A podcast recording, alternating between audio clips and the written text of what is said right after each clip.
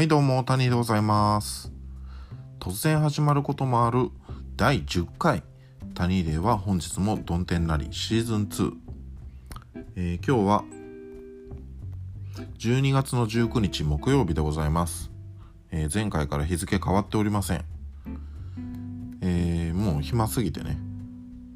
えまあ今日2本目のラジオなんですけど録音を開始しちゃったという感じでございますね。うん。まあ現在16時を回ったところでございます。うん。まあ私の今日という一日はね、まあ、前回でも言った通りなんですけどえー朝起きて行きつけの喫茶店に行ってラジオのことを考えて、えー昼頃に帰ってきて、えーラジオ録音配信いたしましてちょっと寝て、えーそれからコンビニに行ってそれから帰ってきて暇だったのでまたラジオを録音し始めちゃったという感じでございますね。うんまあ、そんなタニーの話は置いといて、えー今日もメールが届いておりますので読んでいきたいと思います。えータニーのお悩み相談室にメールが来てますね。ラジオネームおかず大好きボブキャット。はい、いつもありがとうございます。タニーさん、こんにちは。こんにちは。ボブは困っています。日本語のラブソングが苦手なことにです。過去に大失恋をしたとかそういうわけじゃないのですが、ボブは歌詞を結構聞く方なので、ラブソングを聞くと、うわーってなってしまうのです。苦手な順に言うと、女1位、女性目線の失恋ソング、辛すぎて無理。2位、女性目線の明るいラブソング、恥ずかしい無理。3位、男性目線の失恋ソング、微妙。4位、男性目線の明るいラブソング、まだ聴ける。歌詞がラブソングでも名曲はあるはずなので人生損してる気がします。前回紹介されてた星野源のくだらないの中にはいい曲だし聴けるけどイチャついてる感じに若干照れてしまいます。歌詞をほとんど聞かないタニーさんどうしたらいいですかと。はい、ありがとうございます。ああ、これは結構なお悩みですね。うん。ああ、まあ私もラブソングは苦手ですよ。うん。まあ歌詞はほとんど聞かないといえども、やっぱり日本語の歌詞だったらね、ある程度耳についちゃいますし。うん。まあそんでもね、あんまし気になんない。うん。そのメロ、あくまでメロディーとかね、アレンジを重視して聴いてるんで、気に、あんま気にならない。歌詞が大失恋とかでもね。うん。だもう私と同じように聞くしかないですね。うん。もう歌詞をあんま聞かないように、そういう聞き方をする。メロディーを聞く。うん。アレンジを聞く。歌は音の一部。もうそういう聞き方をする。まあ、それでももう耳に入ってきちゃうような歌詞はそれはもう私ですら耳に入るということはあのなんかね、うん、それはなんか強烈な歌詞かもしれないですけど、うん。まあ、そうするしかないですね、うん、私のような聞き方をしてください。歌詞を聞かない聞き方をしてください。はい。ということで、えー今日のメールはこんな感じです。えーここで、えー早速今日のコーナーに行ってみたいと思います。今日のコーナーは、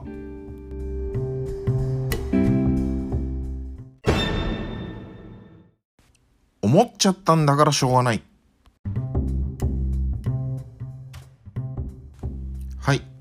第10回、タニーデーは本日もどん天なりシーズン2のコーナーはこのコーナーです。思っちゃったんだからしょうがない。まあなんだか思っちゃったようなことをできるだけ簡潔なメールで送っていただくという、まあ某ラジオのパクリですけどね。うん。これね、あのシーズン2に入ってから一応、あのコーナーはあるっていうことでメールを募集してるんですけど、あのまだね、まあ全然メールも届いてないですし、あのシーズン2に入ってからは一回もね、これやったことがなかったので、ちょっとね、今回は、まあ例題として、シーズン1でやった、えー、思っちゃったんだからしょうがないのね。まあ、傑作選というか、うん。そんな感じで、えー、シーズン1で読んだ思っちゃったんだからメールの中から厳選してね、えー、もう一度ちょっとお送りしてみようと思った次第でございます。うん。まあ、これをやることによってね、えー、どんなメールを送ればいいのか、なんとなくわかると思いますんでね。はい。ということで、早速1通目から読んでいきます。ラジオネーム、鈴木生い茂。JR 西日本の職員って、治療のことを鈍行、早漏のことを新快速って呼んでると思う。これはね、呼んでるよね。ああ JR 西日本の職員は。JR にかか限らず、鉄道関係のね、職員は全員こういう呼び方をしてると思う。特急とかね。うん、早漏やったら特急とか。ああ呼んでるよね、これは。なんつうの？風俗にね、みんなで職員で行ったら、で、一人だけ早漏の人がね、早めに出てきちゃって、外で待ってたら、後から出てきた人たちがね、お前相変わらず新快速やな、とか言ったりして。で、お前ら鈍行で羨ましいよ、とか言っちゃったりしてね。うん、そのありそうやね。えー、それから、ラジオネーム、鈴木生い茂。芸能界で最も強い動物はミック・ジャガー。最も弱い動物はネズミ先輩だと思う。これはそうやね。うん。まあ芸能人の格的にもミック・ジャガーは頂点。もうネズミ先輩は今何してるかもようわからへん。もう動物としてもジャガーは強い。ネズミは弱い。うん。その通りだと思います。失礼。それから、ラジオネーム、秋のリビエラ。森進一を見て、森進一に十分な水分を含ませるとマイケル・ジャクソンになると思う。これもう意味がわからへんねんな。あなんで森進一に十分な水分を含ませると、これ何？水を飲めっていうことなんかな。なんでマイケル・ジャクソンになるのかもうさっぱりわからへんもん。私はそう思うは思わへんな。それからラジオネーム、純の魂。映画エイリアンを見て、風俗店がエイリアンの粘液をローションとして使ったら男は絶滅すると思う。するよね。ああそれしちゃうよ。もうローションとして一番使っちゃいけないのがエイリアンの粘液だからね。ああそれ使ったらもう絶滅しちゃうよ。ダメよ。それからラジオネーム、南良介。いくらさかなクンでも満タンの洗面器に顔を押さえ続けたら死ぬと思う。死ぬよね。うん。さかなクン人間やからね。うん。あくまでも。エラ呼吸とかできるわけじゃないから。それ死んじゃう。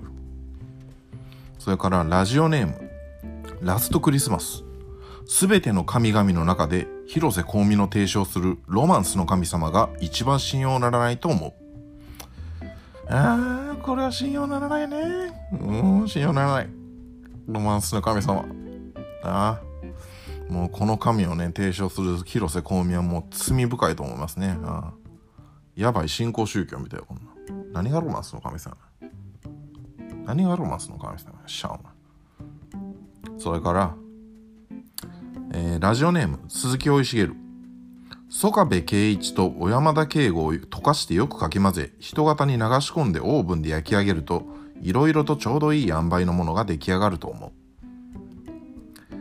これは意味がわからないようでなんかわかるよね。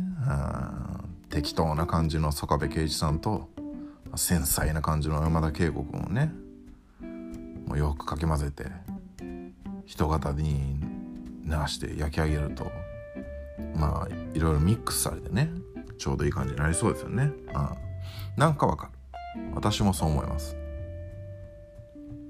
それからラジオネーム鈴木生い茂北朝鮮からミサイルが飛んできたらヒロミが撃墜してくれると思う。ヒロミねあのヒロミはクレー射撃やってるから、うん、でもねクレー射撃はあくまで競技用の銃と弾丸だと思うからもうミサイルに当ててもキンって弾かれると思うよ。うん、っていうか届かないと思うよ。うん。ミサイルにはその撃墜用ミサイルみたいなの当てないと壊れないから私はそう思えへんなそれからラジオネーム鈴木義茂曽我部圭一と小山田圭吾を混ぜて焼き上げたものにはスパイスとして七尾旅人あたりを粉砕して振りかけると味に深みが出るかもしれない。何を言ってんねんこいつ。自分のメール引っ張ってるしな。でもなんかわかるよなこれも。うん。うん。七尾旅人さんあたりを粉砕して振りかけるとまあ確かになんか味に深みが出そうな気がしますよな。私もそう思いますよ。えー、それから、えー、ラジオネーム南涼介。さかなクンを見てさかなクンはいつもギョギョと言うが沸騰したお湯をかけたらギャギャって言うと思う。そりゃそうやね。うん。それさかなクンは魚じゃないからっていうか魚でもギャーって言うわ。うん。それは沸騰したお湯かけたらギャーって言っちゃうよ誰でも。ねそれから、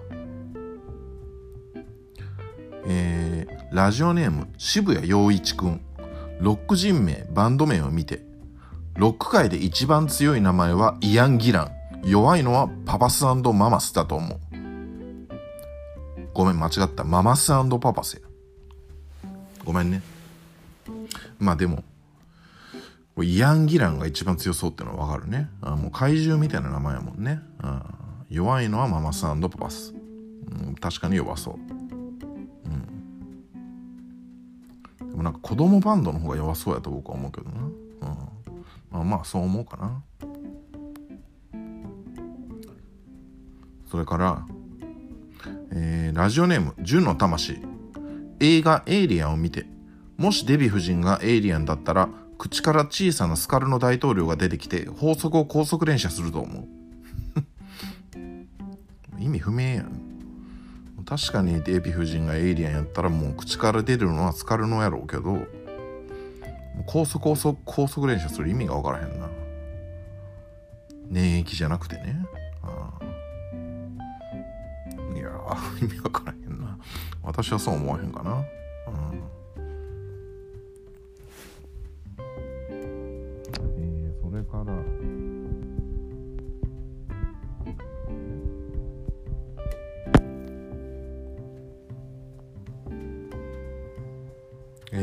ラジオネーム鈴木義茂アンパンマンの賞味期限が切れていた場合ジャムおじさんはカバオの親に訴えられると思う。ああ。このパターンね。失礼。僕の顔をお食べようのパターンね。ああ。それは賞味期限切れててねカバオが腹壊しちゃったら。確かに、まあ、これはもうカバオの親が激怒してね訴訟問題に発展しかねないですよね。ジャムおじさんの商品管理品質管理が行き届いてないいうことでね、うん、これは訴えられかねない。私もそう思います。それからラジオネーム鈴木おいしげる。マラドーナの5人抜きよりもヘルス城の5人抜きの方が世の中に貢献していると思う。あーこれは悩ましいところやね。うん。マラドーナの5人抜きも偉大やけどな。もうしかもワールドカップの舞台でやからね。うん。5人をずらずらごぼう抜きにしてゴールを決めちゃった。あの伝説の5人抜き。でもヘルス上の5人抜きも偉大やと思うねんな。やっぱりもう。うん。一日に5人の男性を幸せにして。いるもう人気がある人やったらもうそれ以上やろうね。もっとやね。うん。あ悩ましいけど。いやヘルス上の方が偉大はい。それから、えー、ラジオネーム鈴木おいしげる。サライを人さらいの曲だと考えたらすごく恐ろしい曲だと思う。これ確かに怖いですよね。まあ歌詞をググってみますとね。遠い夢捨てきれずにふるさとを捨てた。穏やかな春の日差しが揺れる小さな駅。別れより悲しみより憧れは強く寂しさと背中合わせの一人きりの旅立ち。動き始めた汽車の窓辺を流れてゆく景色だけをじっと見ていた。まあなんかとりあえず歌ってみましたけど。まあね人をさらうことを考えながらこんなことを考えてるんやったらねかなり怖いと思いますよねこれ、はあ、それからラジオネーム鈴木おいしげる。ラピュタを実写化するならキャストはパズー浜野健太シータ田淵久子ドーラ秋竹城ムスカ生瀬勝久ポムじいさん宮崎駿かっこ特別出演がいいと思う。これもう意味わからへんね、もうドーラとムスカはわかるよ。秋竹城さんと。生瀬勝久さんはなんかハマってる感あるけどね、うん、パズーシータがもう完全におかしいよね、うん、これは何や。ハマケンはとりあえずトランペット吹けるからってもうそれだけで起用してるやな。俺は、うん。顔面のこととか考えてないやろあいつの顔面の問題とかを。てかもうおっさんやであんなでその相手のシータはもうこれ田淵久子さんね。あのナンバーガールのギタリスト。もうパズーがミュージシャンやからっていうことでもうシータもミュージシャンにしようっていう感じで田淵久子にしてるやろこれはもう。え？なんでもう田淵さ子もおばあちゃんやでもあとポもポムじいさん宮崎駿はなんかハマってるよ。もうハマってるけどさ。特別出演でもなんかおかしいと思うしな。もうおかしいよこれは。それからラジオネーム鈴木生い茂魔女の宅急便を実写化するならキャストはキキ田淵久子トンボ矢作健。おその小林聡美ウルスラ・コートニー・バーネットがいいと思う。またや。また田淵作引っ張ってるや。んこれなんやもう。田淵久子はあの宮崎駿にもうなんかラピュタで気に入られたみたいな設定なんかな。確かに黒髪おかっぱやけどさだからおばちゃんや言うてんのにさ。いやもうトンボの矢作もなんかすっごいわかるけどもう矢作もおじおっさんやで。お園さんはハマってると思う。でも一番の問題はこのウルスラね。コートニー・バーネットもう普通外国人になって思ってるやん。一人だけ。いやでもあのタンクトップ一丁のさこうパワフルな姿とかもうなんか確かになんかわかるよ。ハマってるような気がせんでもないよ。でも一人だけ外国人おかしいやろ。もう片言になっちゃうしさ。ああ。今何分ぐらい？あ結構経ってるね。もうちょっと読もうかな。えー、それからラジオネーム鈴木生い茂藤岡弘が家に放火されたら笑みを浮かべながら炎上する家を見つめ血が出るほど拳を握りしめると思う。あこれもなんかわかるね。やっぱ藤岡弘さんはね温厚でいつも笑顔を絶やさない人ですから。もう仮に家が放火されてもね。なんか笑みを崩さないような感じがしますよね。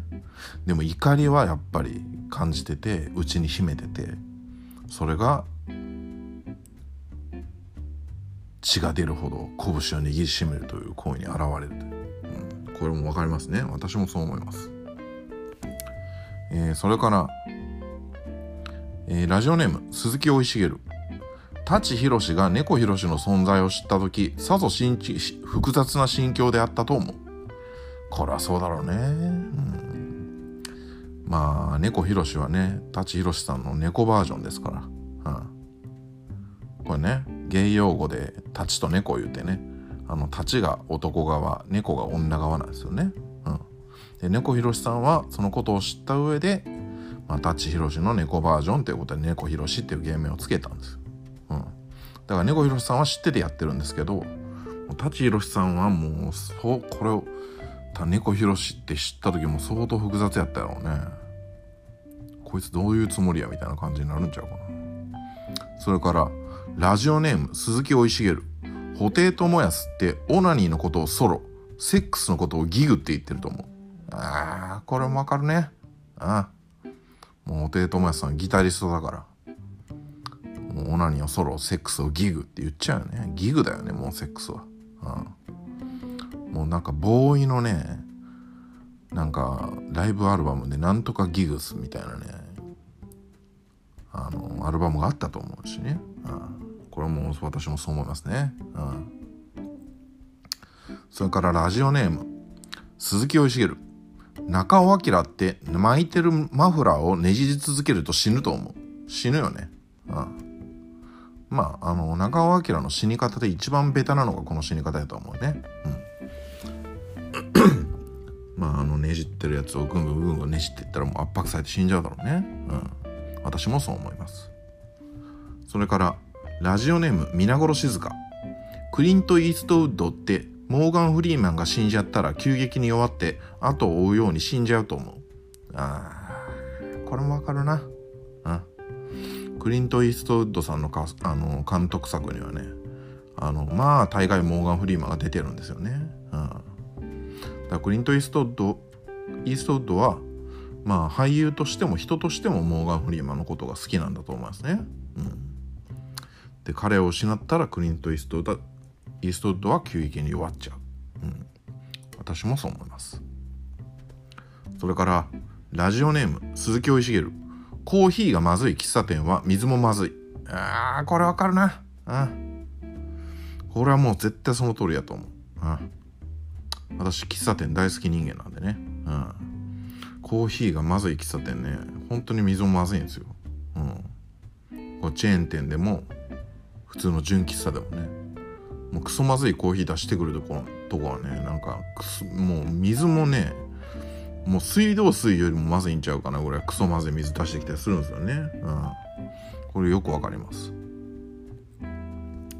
えー、それからラジオネーム皆殺静香リカ子ってホームパーティーにケンタッキーを持ってこられたら激怒してチキンを全部地面に叩きつけると思うリカ子な？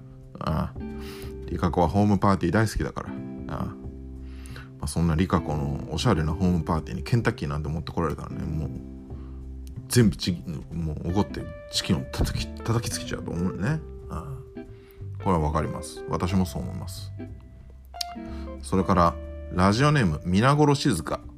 リカ子って、ホームパーティーにセンスのない服を着てこられたら、激怒してその人の服を引きちぎり地面に叩きつけると思う。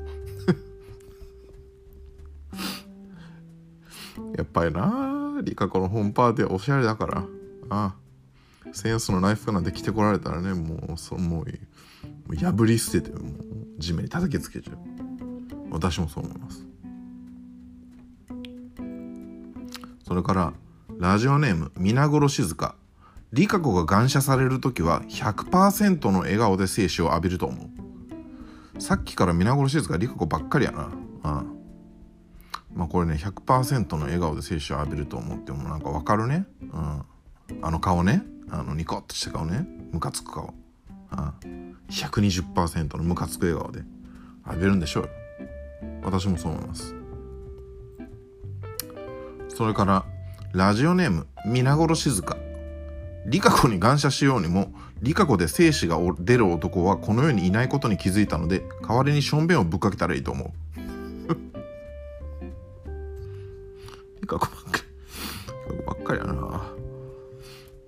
ああ、もう確かにリカ子で静止が出る男はね、まあ、渡部篤郎さんぐらいしかおらんのかもしれんね。僕もリカ子大っ嫌いやからね。ああ、正面ぶっかけたらいいと思います。それから、えー、ラジオネーム、鈴木義茂。きゅうりにもろみというものをつけて食べるとうまい。お前な、これはね、あの世間でモロキューって言うんだよ。ああ。それうまいよ。きゅうりにもろみつけて食ったらだって。モロキューだもん。もう世間一般的なもう酒のつまみですよこれは。私もそう思いますよ。前に決ま決まってるよ。それからえー、ラジオネーム。えこれは誰や？ちょっと待ってくださいね。確認しますね。あ一緒か。えー、ラジオネーム鈴木生茂ケイン小杉って日本語の拙ささえどうにかすれば日本一の俳優だと思う。これは全然意味が分からへんね、ケイン小杉がなんで日本語の拙ささえどうにかすれば日本一なんか。いやそれをさっぴいても別に顔もすごいイケメンっていうわけでもないし、まあ、体はムキムキやけど演技力も大したことないやろ。これ意味わからへんな。そうは思わへんな。えー、続いてラジオネーム鈴木生茂ナウシカを実写化するならキャストはナウシカ田淵久子ユパ勝野博水戸香川照之アスベルケイン小杉黒戸は小田切城クシアナニコール・キッドマンがいいと思う。もうこれはいろいろおかしいな。もうおかしすぎるな、ああ。まずナウシカな。これまた田淵久子やん。相当気に入られたな。宮崎駿に田淵久子は。もうナウシカみたいにパワフルじゃないでこのおばちゃんは。もうおばちゃんやで。確かにギター持ち上げたりとかするけどさ。ユパーはすっごいハマってると思う勝野博さんは。でミトのあのガヤガヤした感じも香川照之さんでもいいと思うよ。で黒戸はのあのやさ男感あのだるそうな感じのひげ男感あれも小田切城でもいいと思う。であと2人な。アスベルケイン小杉はおかしいよね、うん、これはもうさっきのメールが布石になってるよね。お前はケイン小杉がよっぽど好きやからもうこのアスベルにどうしても入れたかったんやなケイン小杉を、うん。でもアスベルはな相当弱弱々しい感じやで。あんなケイン小杉なんかムキムキやん。一人全部やっつけそうやん。長靴いっぱい食べたいよとか言われてもな。僕らのために言ってくれとかね。センチュリー21言うて。おかしいやろアスベルは。それがクシャナな。これが一番問題やで。ニコール・キッドマン呼んじゃったらさコストオーバーよこれ。ジブリが潰れる。うん。いやハマってると思うけどさあのあの電化感を出せるのはもうニコール・キッドマンしかいないかもしれへん。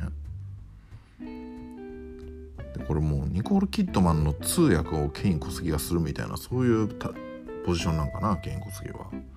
ああ？あ結構長くなったね。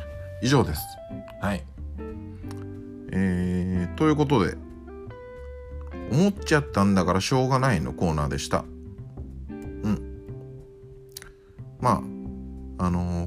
感じでね、えー、なんだか思っちゃったようなことを、えー、簡潔なメールで送ってやってください、えー、先にメールアドレス申し上げておきます、えー、タニーデイアットマーク Gmail.com tunnydday アットマーク Gmail.com です。はい、こちらまでよろしくお願いいたします。えー、ということで、YouTube で視聴されている方、最後までご視聴いただき、本当にありがとうございました。え最後に、メール募集しております。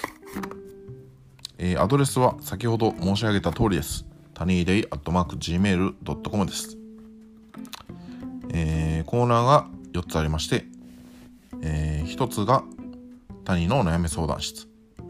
これはタニーがお悩み相談に乗るという単純なコーナーです。えー、2つ目がタニーのカツ。カツを入れるのカツ。身の回りのタニーにカツを入れてほしい出来事や、カツか否か判断してほしいこと、そんなようなことをメールに書いて送ってください。えー、3つ目が思っちゃったんだからしょうがない。まあ先ほどのような感じでね、えー、できるだけ簡潔な感じでメールを送ってやってください。で4つ目が戦わせたいんだからしょうがない。